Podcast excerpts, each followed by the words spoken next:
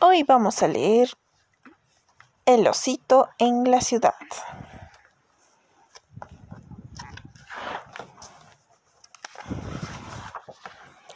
El oso tiene hambre. Es hora de comer. Por eso va a la cocina y abre el armario. Está vacío. Tan solo quedan unas miguitas. Oh cielos, dice el oso. No me acordaba que no quedaba nada de comer.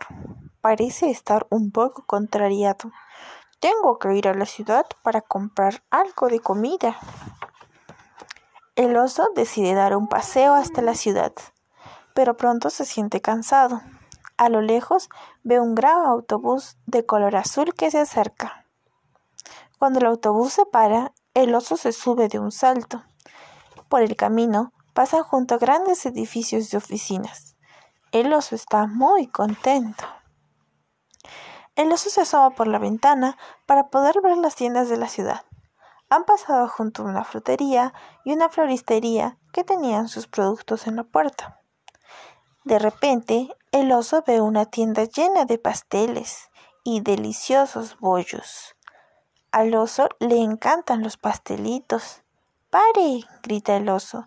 Me quiero bajar aquí. En la pastelería, el oso compra bollos y pasteles. Hay tantos donde elegir que le cuesta mucho decidirse. Después el oso entra en una biblioteca para pedir unos libros. Elige uno para el osito y otro para leerlo él antes de irse a la cama. El oso va entonces a la oficina de correos y envía una postal a un amigo. Le escribe, estoy disfrutando de un día en la ciudad y firma con su huella. De vuelta en casa, el oso, deshace los paquetes de la compra. Ha comprado tantas cosas que no le cabe todo en el armario. No importa, piensa para sí. El oso invita al osito y a sus amigos a merendar. Comed cuanto queráis, dice el oso. Así podré ir de nuevo a la ciudad de compras. Sí, Este fue El osito en la ciudad.